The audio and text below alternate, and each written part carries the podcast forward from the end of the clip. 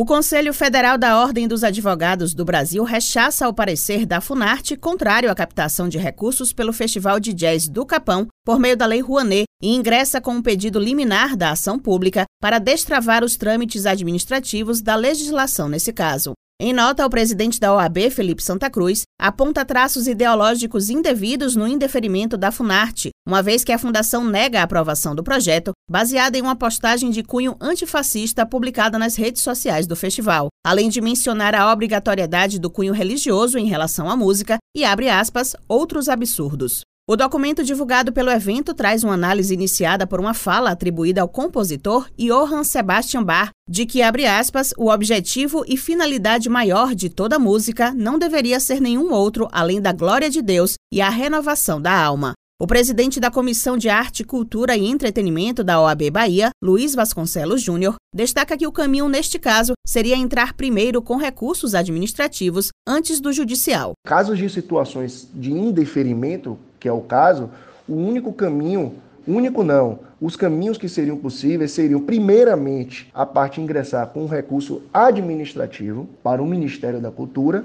tendo em vista que ainda existe uma fase administrativa. Hoje eh, existe um pedido de reconsideração previsto na lei do Rouanet, o prazo de 60 dias, que será avaliado pelo órgão superior. E em caso de mais um novo indeferimento, caberia um recurso judicial através do mandado de segurança. E então, assim, o interessante é sempre esgotarmos todas as vias administrativas para depois buscar uma solução na esfera judicial. O organizador do Festival de Jazz do Capão, Rony Scott, acusa a Funarte de censura, uma vez que o pivô do parecer contrário ao evento é um card postado no Facebook no dia 1 de junho, com os dizeres Festival Antifascista e pela Democracia. O documento divulgado nas redes sociais aponta que os avaliadores tomaram o post como base para dizer que, abre aspas, a imagem em si insurge contra a Lei Federal de Incentivo à Cultura e que a aprovação dos recursos levaria à malversação do recurso público, incentivado com a propositura de indevido uso do mesmo.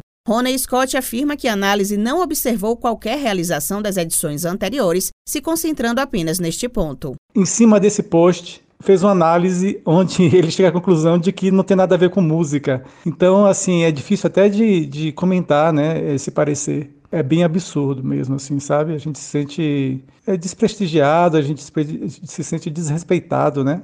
Por uma análise, assim, do festival que tem é, oito edições, dez anos de história, com tanta coisa bonita que já aconteceu. Aí o parecerista vai na nossa página e pega um post que tem um, uma posição política, obviamente, sem atacar ninguém, o governo, nem ninguém, e faz análise musical em cima desse post. Pelo que eu entendi né, do, do, do comentário dele, ele, ele chega à conclusão de que não é um festival de música.